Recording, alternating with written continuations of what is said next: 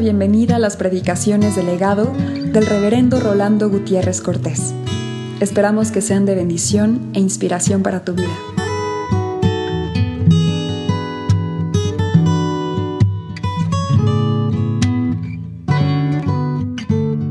Isaías 53. He aquí que mi siervo será prosperado, será engrandecido y exaltado y será puesto muy en alto. Y entenderán lo que jamás habían oído. ¿Quién ha creído a nuestro anuncio?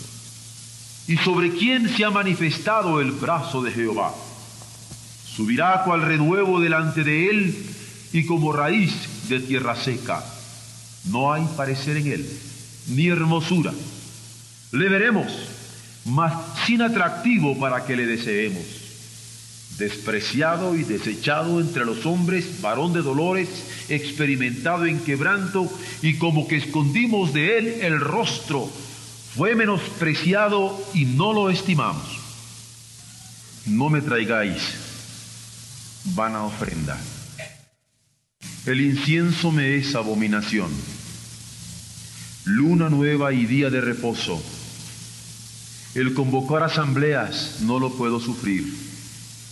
Son iniquidad vuestras fiestas solemnes. Vuestras lunas nuevas, vuestras fiestas solemnes, las tiene aborrecida mi alma. Me son gravosas. Cansado estoy yo de soportarlas. La palabra de Dios que vamos a considerar ahora está en Proverbios 17, del 23 al 28, que ya hemos leído acompañándolo del Salmo 14, de Isaías 53 y posteriormente del capítulo primero del mismo profeta Isaías.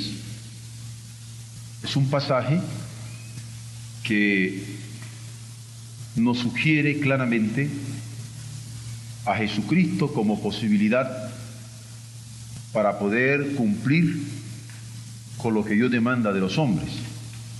Y no podemos menos que agradecerle a Dios por Jesucristo, porque si no fuera por Él, la demanda que Dios nos hace, jamás podríamos nosotros cumplirlas.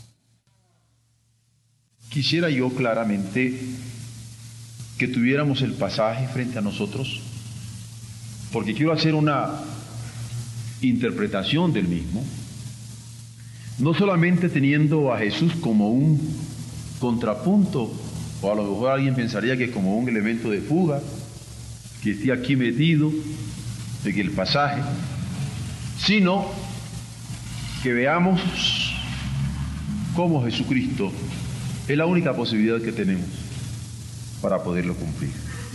Voy a leer de nuevo el pasaje a la letra y luego estaré volviendo vez tras vez para que veamos la enseñanza de Dios en él. Dice así, el impío toma soborno del seno para pervertir las sendas de la justicia. En el rostro del entendido aparece la sabiduría, mas los ojos del necio vagan hasta el extremo de la tierra. El hijo necio es pesadumbre de su padre y amargura a la que lo dio a luz. Ciertamente no es bueno condenar al justo ni herir a los nobles que hacen lo recto. El que ahorra sus palabras tiene sabiduría. De espíritu prudente es el hombre entendido, aún el necio cuando calla es contado por sabio. El que cierra sus labios es entendido. Ahora veamos el pasaje en el verso 23. Dice, el impío toma soborno del seno para pervertir las sendas de la justicia. ¿Y qué nos preguntaríamos? ¿Es que el impío va a ser el modelo nuestro? Que así como él toma del seno un soborno para pervertir la justicia, nosotros vamos a hacer lo mismo? A lo Pablo contestaríamos, en ninguna manera. El modelo a seguir para nosotros es Jesucristo. En manera alguna el impío que soborna para pervertir la senda de justicia. ¿Acaso es el impío el que va a decidir las huellas que nosotros seguiremos en la vida? En ninguna manera. Nosotros estamos llamados a seguir las huellas de Jesucristo, no las del malvado. ¿Es que acaso las fuerzas impías serán las fuerzas en las cuales nosotros sabremos de apoyarnos para salir adelante? En ninguna manera tampoco. Hay que marchar con las fuerzas de la gracia y no con el impulso torpe de una desconfianza que se quiere apoyar en la maldad. Hay muchos que en la lucha reciben conscientemente el consuelo de Dios, que mientras van caminando por la vida se dan cuenta de que es el Señor el que les fortalece. Pero otros tanto que a pesar de su extravío, el Señor lo sigue convocando con su palabra. Muchos otros que a pesar de andar lejos de Dios, Dios sigue insistiendo a través del mensaje de amor que ha manifestado claramente en Jesucristo para que vuelvan sus ojos a Él y lo sigan. Tan cierto como que muchos de nosotros estamos aquí a pesar de nuestros extravíos y recibiendo de parte de Dios mensaje tras mensaje a través de la música, a través del canto, a través de la palabra, a través de nuestro acercamiento a Él, de que quiere nuestro corazón. Se requiere orar siempre para que nos sostenga fieles en pos de sus pisadas. Es tan fácil resbalar. Se requiere orar siempre para que nos sostenga siempre, libres del camino de los malos, que por su necedad no quieren seguirle en las demandas que él tiene en su palabra reveladas. Por eso, es el impío el que toma soborno del seno para pervertir las sendas de la justicia. Pero somos los creyentes quienes estamos llamados a seguir como modelo a Jesucristo, no al impío. El verso 24 dice lo siguiente, en el rostro del entendido aparece la sabiduría mas los ojos del necio vagan hasta el extremo de la tierra. Esto me recuerda a un dicho muy popular que conocí de chiquillo y que mi abuelita me lo decía. En la risa se conoce al tonto. Porque hay gente que se ríe sin ton. Y vean ustedes que el proverbio dice que en el rostro aparece la sabiduría. Y uno puede, con solo semblantear a alguien, saber la sensatez con que se mueve. En el rostro aparece la sabiduría.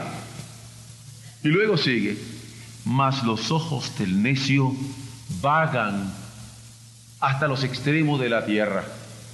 Hay un elemento de ridiculización acá. Hay gente que está metida entre los problemas del mundo y ellos como que está lloviendo voz Alguien diría mirando a los manos, mirando quién sabe para dónde. Es extraordinaria la ironía que maneja la escritura acá. Porque dice, los ojos del necio vagan hasta el extremo de la tierra. Uno les está llamando la atención, pero esto y lo otro y lo demás. Y ellos, y uno quisiera decirlo, despiértate, tú que duermes. ¿Qué sería esto del rostro, verdad? ¿Qué sería esto de la mirada? Con razón, el Evangelio describe el rostro de Jesús como un rostro firme. Y su mirada, aún a la hora de la persecución, cuando ya iba camino de la crucifixión, estaba calándole hasta los huesos. a Pedro en la hora de la negación. Jesús, cuando decidió cumplir la voluntad del Padre, obedeciéndole hasta la muerte con determinación, se nos narra en Lucas 9:51 que afirmó su rostro, que endureció su nuca, que marchó con firmeza, resplandeciendo en su rostro la sabiduría de estar cumpliendo las demandas de su Padre. Y es lo que pide la Escritura, que cada rostro nuestro resplandezca, porque con sabiduría hemos decidido cuál es el camino que hemos de seguir gozosos por cumplir en todo tiempo sus designios. Los necios no pueden afirmar hacia el rostro. Normalmente andan mirando como alicaco, mirando como a los mangos, mirando como al vacío. Una mirada que se torna insulsa por la vaguedad con que ven. ¿Cuántas veces uno quiere decirle a alguien que tiene grandes dificultades para decidirse, míreme directo a los ojos? Yo estoy seguro que el Señor muchas veces quisiera llamarnos y sacudirnos por el cuello, llamándonos la atención y decirnos, mírame, para que volvamos en nosotros mismos y nos percatemos que nuestras dudas y nuestras tonterías y nuestras torpezas no tienen razón de ser, porque quien le tiene a Él como guía no tiene por qué andar ni con un rostro de necio, ni con una mirada de tonto, que no puede ver de frente a quien le llama la atención. Ay del que tiene a un corrupto como modelo y está determinando al camino de su vida.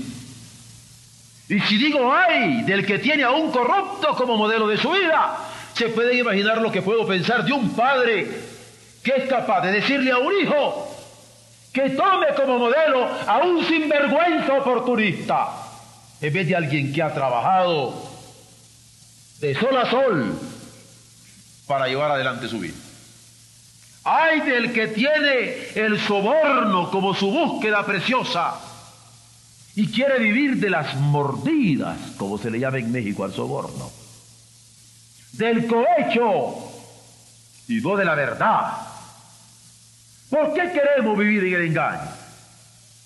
Hay de que marca el ritmo de sus pasos, arrastrado por la necedad y no por el toque oportuno de la vara y el callado del buen pastor que ha dado su vida por las ovejas.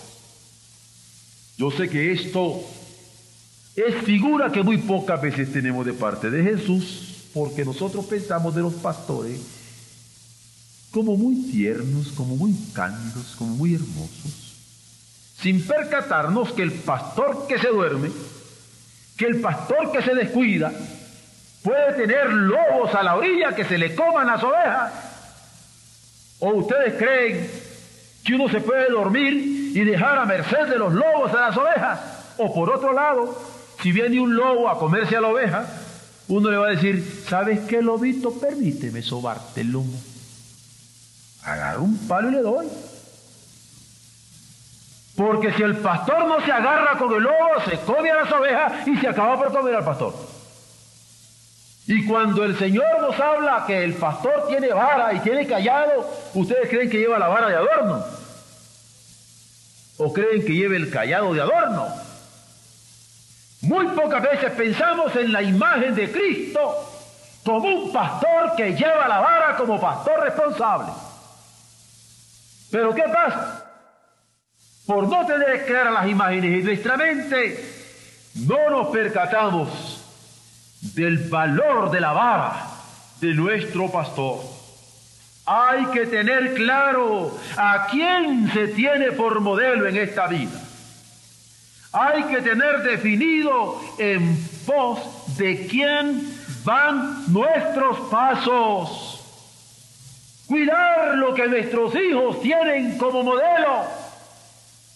Porque esos modelos pueden deformarles o pueden conformarles para bien. Hay que tener identificada la fuerza que nos impulsa y estar decididos a mantenernos fieles porque esa fuerza que nos impulsa es confiable. Sobre esto daremos claridad más adelante. Por el momento, no quisiera quitar el dedo del pasaje que nos dice que requiere afirmar el rostro y mostrar en esa afirmación de rostro la sabiduría con que se avanza. Y yo quisiera proponer que este modelo de Jesucristo que está claramente expresado en Lucas 9:51, como lo mencionaba, que tengamos la afirmación de nuestros rostros para seguir a este Jesucristo, como lo ha dicho significativamente el poeta mexicano Báez Camargo, quiero seguir tus pasos, Jesús, definitivamente. Quiero que cuentes con la fidelidad de mi discipulado, porque con disciplina seguiré tus huellas y el ritmo de tus pasos. Porque quien está determinado a obedecerle bajo toda circunstancia está convencido que en los caminos de Dios no hay marcha atrás. No hay soborno que le pervierta, no hay necedad que imponga vaguedad en la mirada, sino un rostro entendido en el que resplandece la sabiduría. Ni el peligro le acobarda, ni el escarnio lo desmoraliza, lo desmorona, sino que se repite con aplomo estas palabras del poeta que ya he dicho. Voy a seguir tus huellas, Jesús. Definitivamente. Porque en el rostro del entendido aparece la sabiduría. Mas los ojos del necio vagan hasta el extremo de la tierra. Aquí en México tienen una expresión, trae los ojos virolo va sin darse cuenta dónde anda. No es así el discipulado. Mira de frente, porque sabe dónde anda. Otro verso, el 25, nos dice, el hijo necio es no simple pesar, sino pesadumbre de su padre. Y ya hemos leído quién es el necio.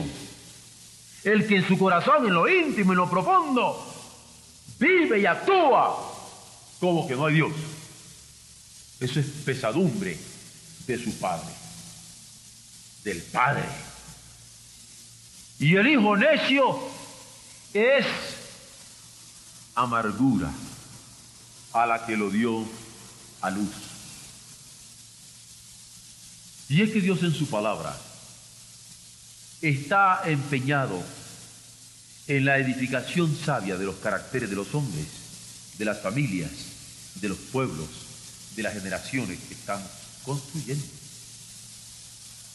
Y el que honra a sus padres, lo honra en primer lugar porque es fiel a Dios. La paz y la bondad de que hemos hablado en los mensajes anteriores, la justicia y la sabiduría que hemos discutido en los mensajes anteriores, la prudencia y la pureza de corazón que campean en toda estructura del libro de los proverbios, esta paz, esta bondad, esta justicia, esta sabiduría, esta prudencia y esta pureza de corazón son valores valores que avalan la vida del cristiano. Son ejercitaciones propias del discipulado. no simples ejercicios, sino ejercitaciones del discípulo.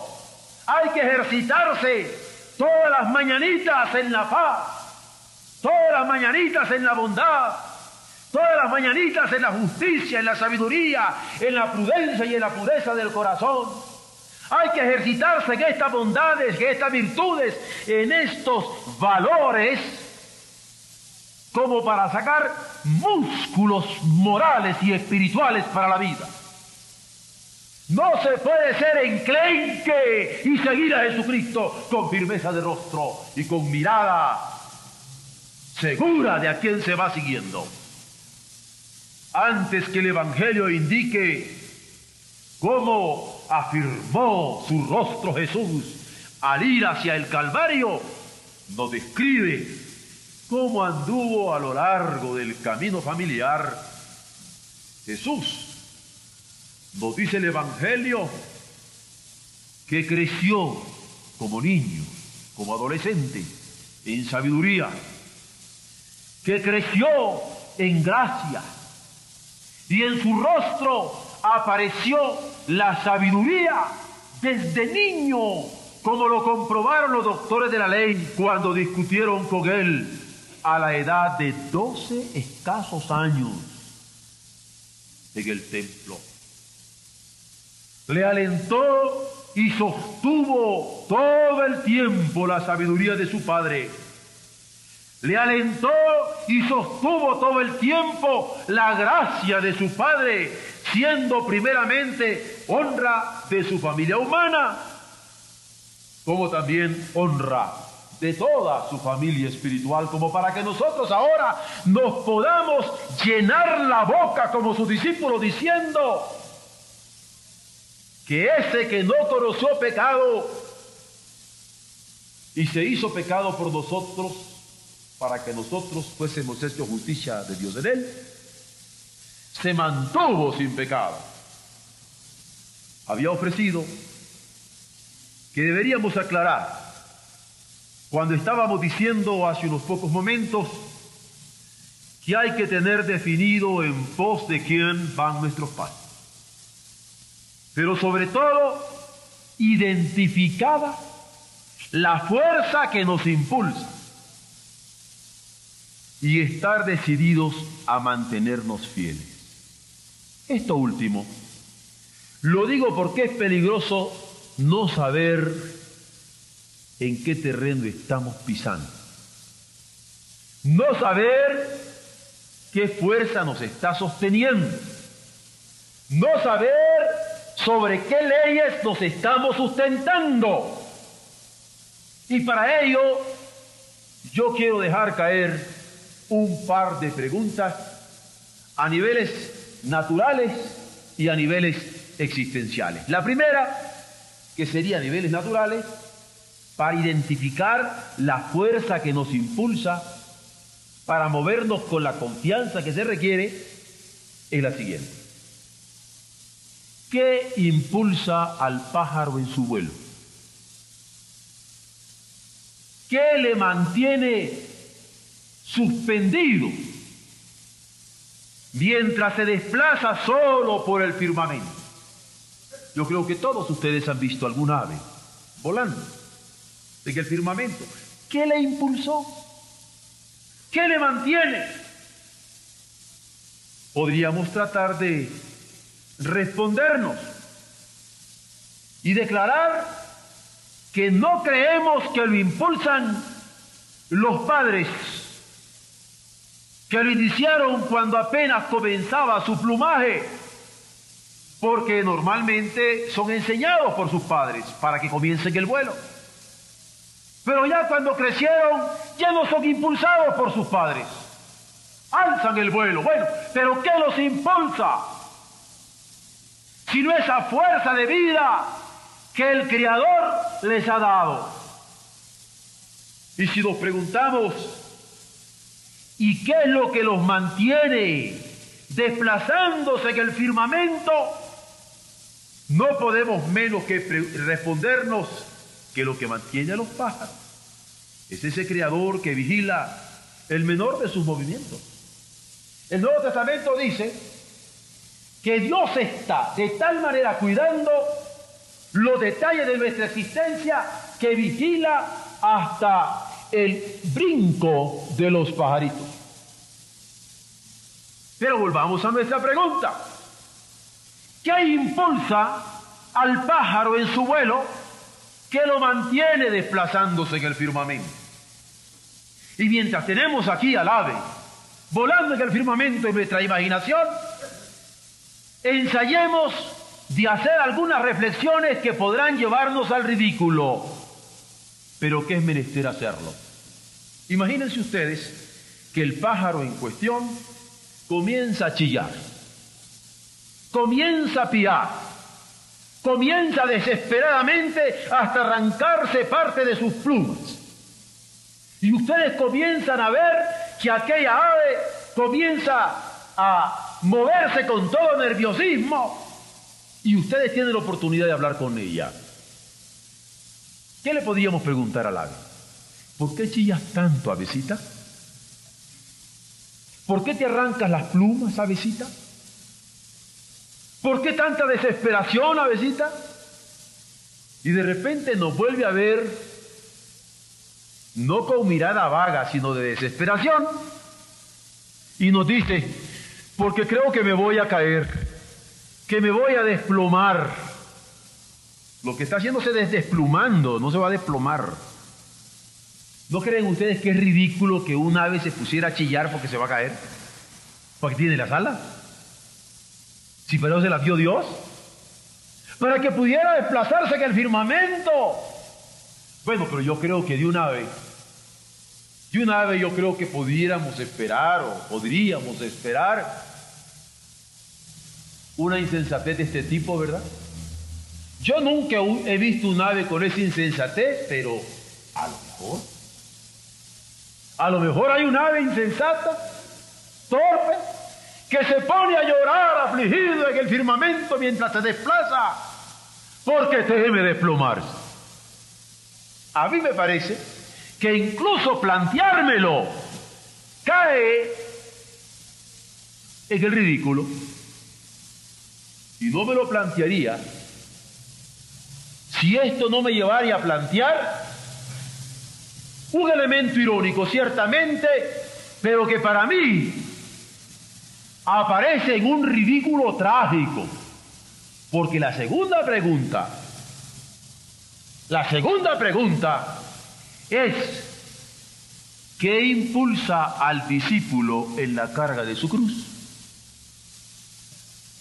¿Y qué lo mantiene fiel en su peregrinar por este mundo?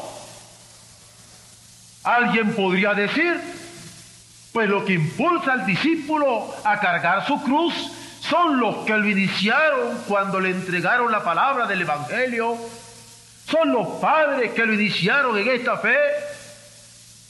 Sin embargo, si nosotros seguimos esta analogía ciertamente natural del pájaro, tampoco aquí son los padres o los que lo iniciaron los que le dicen sigue cargando tu cruz, sino Dios es el que sigue dirigiéndole en todos los movimientos en que se encuentre en la vida.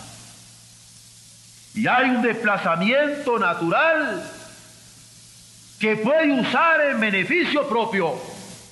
Porque como el ave se puede desplazar en beneficio propio para ir a tomar granos o para ir a tomar agua o para darse un descanso, el cristiano con su cruz se puede desplazar con la naturalidad con que Dios le ha dado herencia aprovechando las posibilidades de la consolación del Espíritu Santo, aprovechando las posibilidades de la presencia del Hijo en lo íntimo de su ser, que habita por medio de la fe en su corazón, como lo declara la Escritura.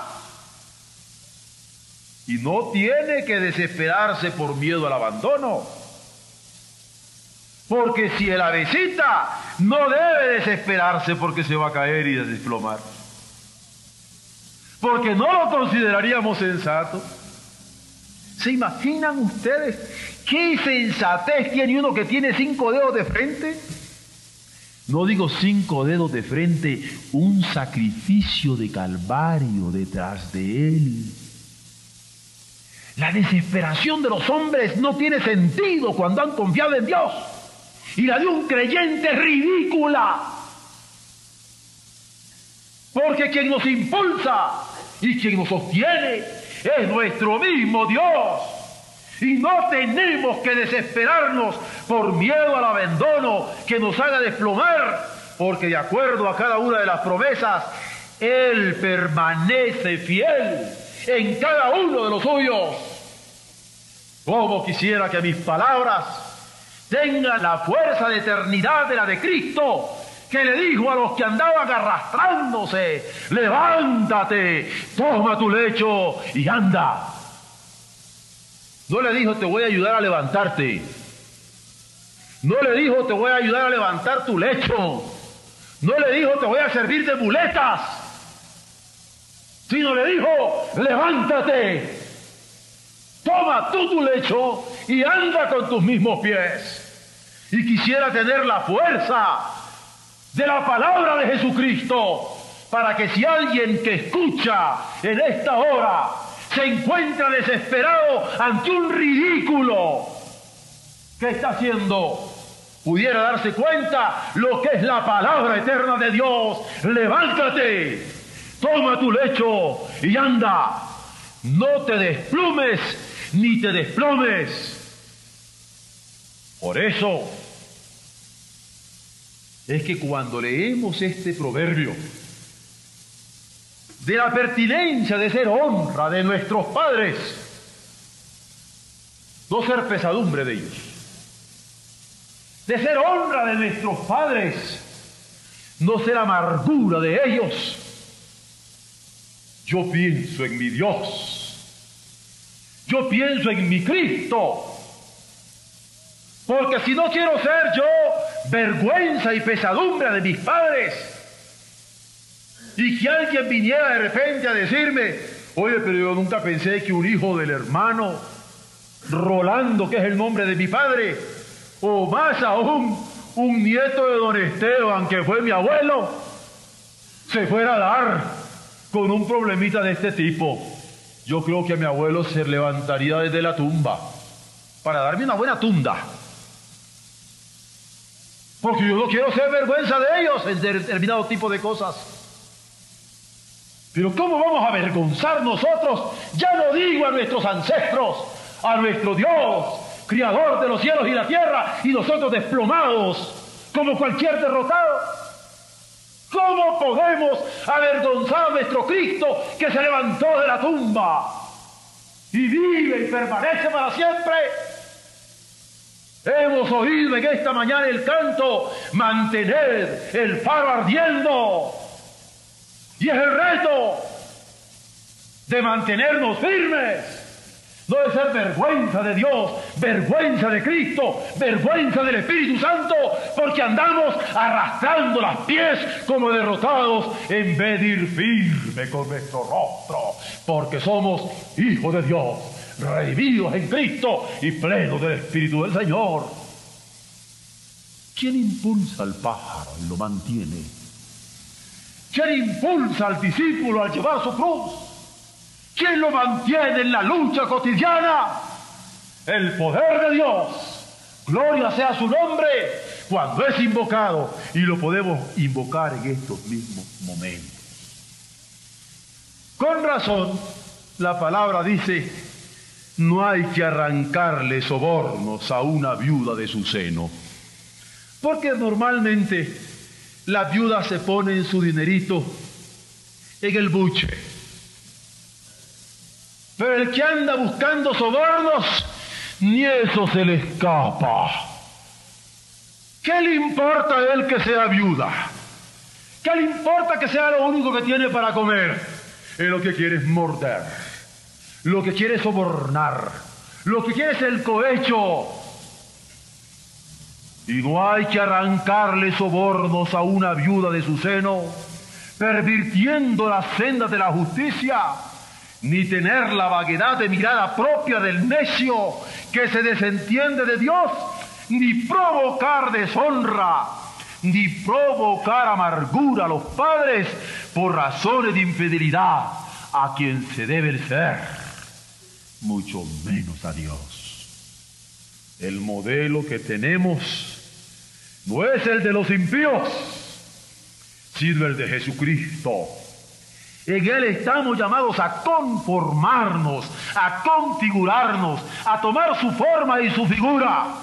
La invitación es a seguirle marcando el paso con ritmo seguro cada día en la naturaleza de la cruz que hay que enfrentar decididamente y de nuevo con paso firme y con vista despejada.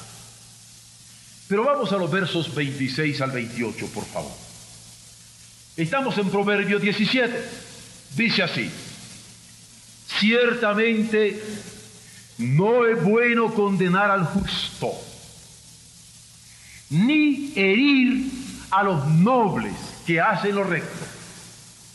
El que ahorra sus palabras tiene sabiduría, de espíritu prudente es el hombre entendido, aún el necio cuando calla es contado por sabio, el que cierra sus labios es entendido. El necio, el necio que niega a Dios, ese rebelde que le rechaza, el necio que niega a Dios, ese egoísta que veja a su hermano. El necio que niega a Dios. Ese ignorante que escupe al Hijo de Dios dispuesto a crucificarle. Digo ignorante porque fue lo que el mismo Jesús dijo, perdónalo porque no saben lo que hacen. Ese necio, que para nosotros cuando leemos en la escritura su descripción, nos parecía alguien reprobable, irreprochable. Ese necio, ese rebelde contra Dios, ese egoísta contra el hermano, ese irreverente, ese, ese, ese, es lo que se llama mundo en la escritura.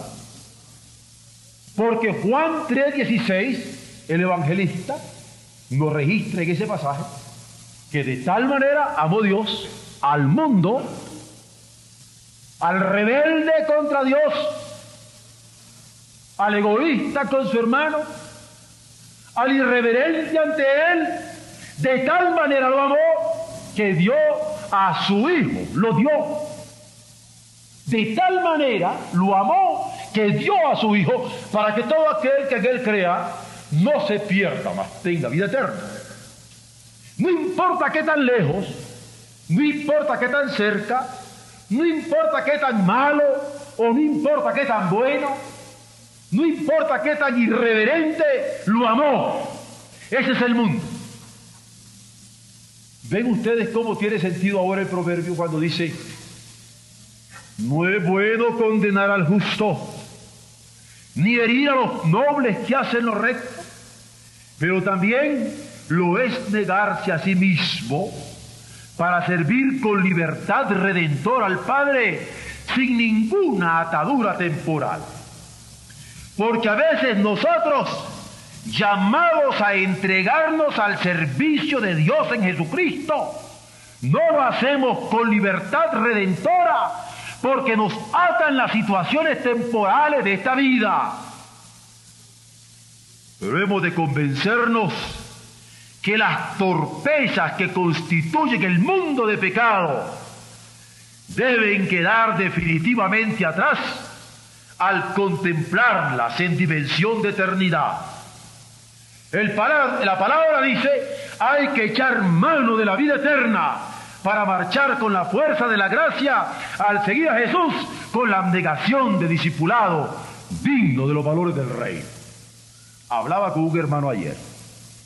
Me decía que hay muchísimas personas, entre otras, que para poder servirle a Dios miden las posibilidades de servicio con los ceros de los sueldos que le pagan, por no decir con el número de tarjetas de crédito que ahora en el mundo moderno se usan en las carteras. Entonces ahí uno trae todos los bancos por ser y por existir. Y yo le decía, ridiculizando un tanto en la hora de la conversación, qué torpeza, ¿verdad, hermano? Como que si el Señor cuando volviera, fuéramos a su presencia, nos fuera a decir, ah, de mis siervos. ¿De cuáles, hijo? De los que traían dos tarjetas o tres o cuatro. Ah, no, porque ahora ya se traen varios. Y es interesante que nosotros para servir a Dios podría ser una medida económica, pero podría ser de otro tipo. Yo te serví, Señor, ¿de cuáles? ¿De los que siempre aplaudieron? ¿O de los que los aplaudieron y los rechazaron? ¿O de los que siempre fueron rechazados? ¿De cuánto?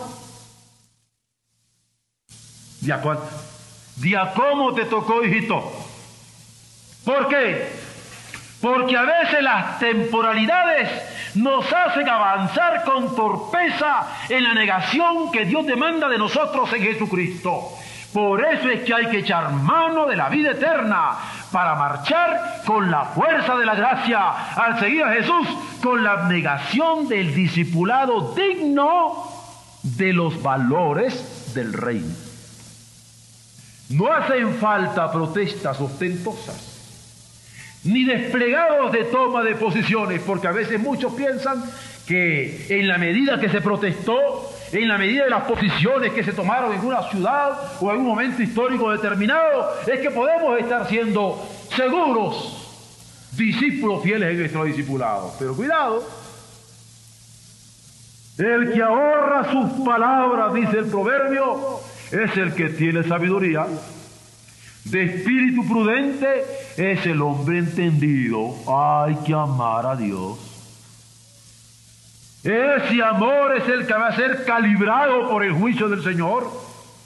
Hay que amar a Dios con la intensidad de un secreto íntimo de quienes saben que su reino no es de este mundo. Cuando yo digo que hay que amar a Dios con las dimensiones de un secreto íntimo. Yo no sé hasta dónde puedo compartir esta verdad. Alguna vez a mí me emplazaron a que si yo no decía la conversación que había tenido con determinado hermano, me iban a llevar incluso a los tribunales comunes, porque yo estaba solapando un delito. Y recuerdo que yo no tenía ni 26 años. Y con esa espontaneidad de la juventud, reté al honorable abogado y le dije, usted me lleva y me mata, pero un secreto de confesión pastoral usted no me lo arranca. Me lo digo porque tenía esa edad, ahora diría lo mismo. Hay tantos secretos que bendito sea el Señor yo tengo, que no lo sabe más que Dios y yo. Nadie más. Y yo estoy seguro que son secretos por los que algunos querrían matarme, y está bien. Y no lo digo como un desplante, lo digo como una ilustración de lo que es un secreto. Hay secretos íntimos que a usted no se lo va a arrancar nadie. Y usted ama su secreto, es el suyo, prefiere la muerte, se aferra a él. Usted se muere con su secreto. A esto es que estoy comparando el amor que se debe tener al Señor. Amarlo como se llama ese profundo secreto por el que se está dispuesto, no digo a dar el pellejo, la vida. Ese secreto. Porque yo sé que en un mundo de tantos Watergates, la vida de secretos está ridiculizada.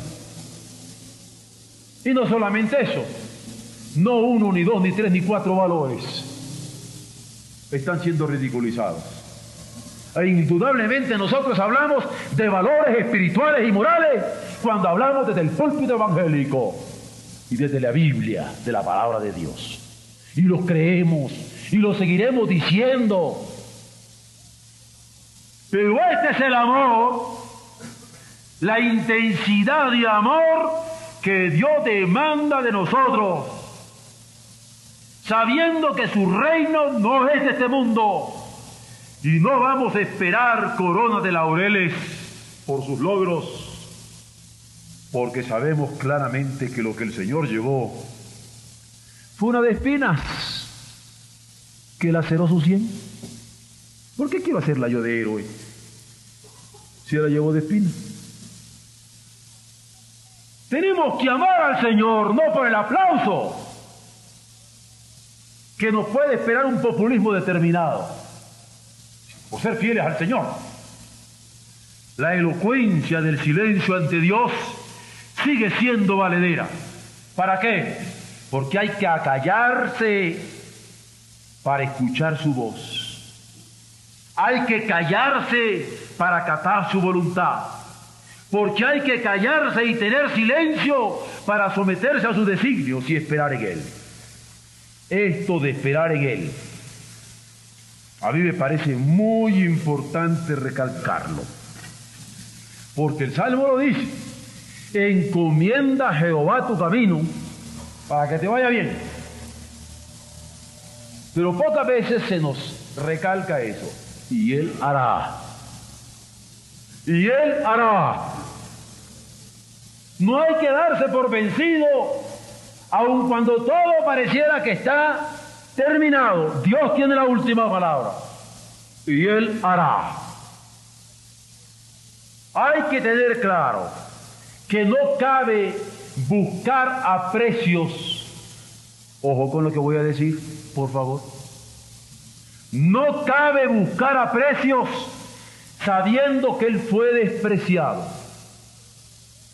Si Cristo es nuestro modelo y es lo que propusimos, si Cristo es nuestro modelo y no el impío que busca soborno, si Cristo es nuestro modelo y no el impío que busca comunidades y confort, si Cristo es nuestro modelo, no vamos a buscar a precios sabiendo que Él fue despreciado, ni buscar privilegios sabiendo que Él fue siervo, ni buscar comodidades baladíes sabiendo que Él fue necesitado, ni seguridades garantizadas de peligros propios del ministerio de la reconciliación, sabiendo que Él fue abandonado, ni consideraciones respetuosas, elevándonos al cuello y diciendo, a mí me respeta porque soy ministro, porque soy pastor, porque soy reverendo. No, porque soy cristiano, no.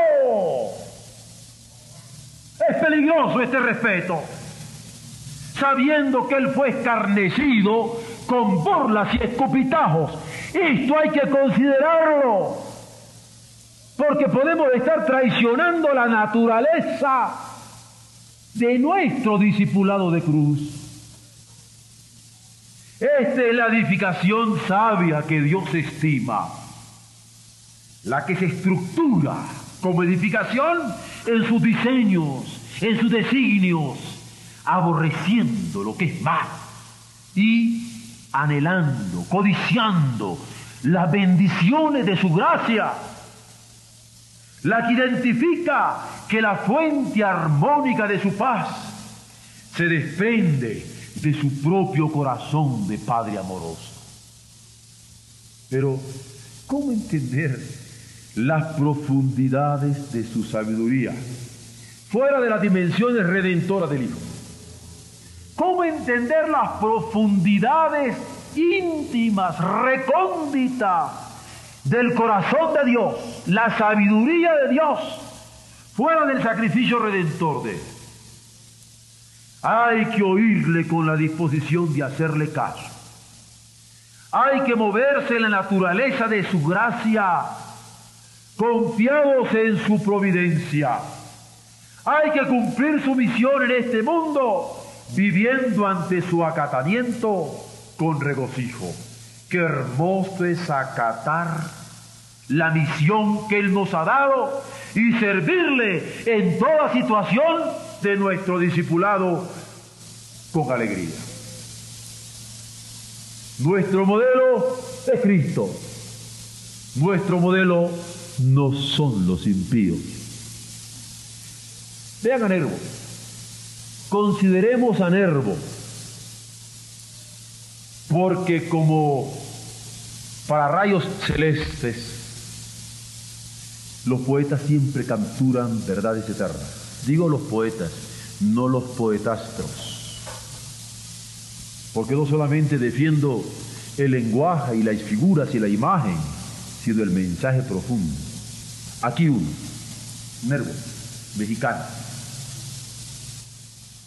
Ya no hay un dolor humano que no sea mi dolor. Ya ningunos ojos lloran, ya ningún alma se angustia sin que yo me angustie y llore. Ya mi corazón es lámpara fiel de todas las vigilias. Oh Cristo, en vano busco en los hondos escondrijos de mi ser para encontrar algún odio. Nadie puede herirme ya, sino de piedad y amor. Todos son yo. Yo soy todos, oh Cristo. ¿Qué importan males o bienes? Para mí, todos son bienes. El rosal no tiene espinas. Para mí solo da rosas. Rosas de pasión, ¿qué importa? Rosas de celeste esencia, purpúreas como la sangre que vertiste por nosotros, oh Cristo. Él es nuestro modelo. Porque de tal manera amó Dios al mundo que dio a su Hijo. Grande es el misterio de la piedad. Dios se ha revelado en carne. Y aun cuando he estado lejos, en Jesucristo me ha hallado. En Jesús es donde tenemos nuestro modelo. Y nadie más que Él debe tener ese lugar. Amén.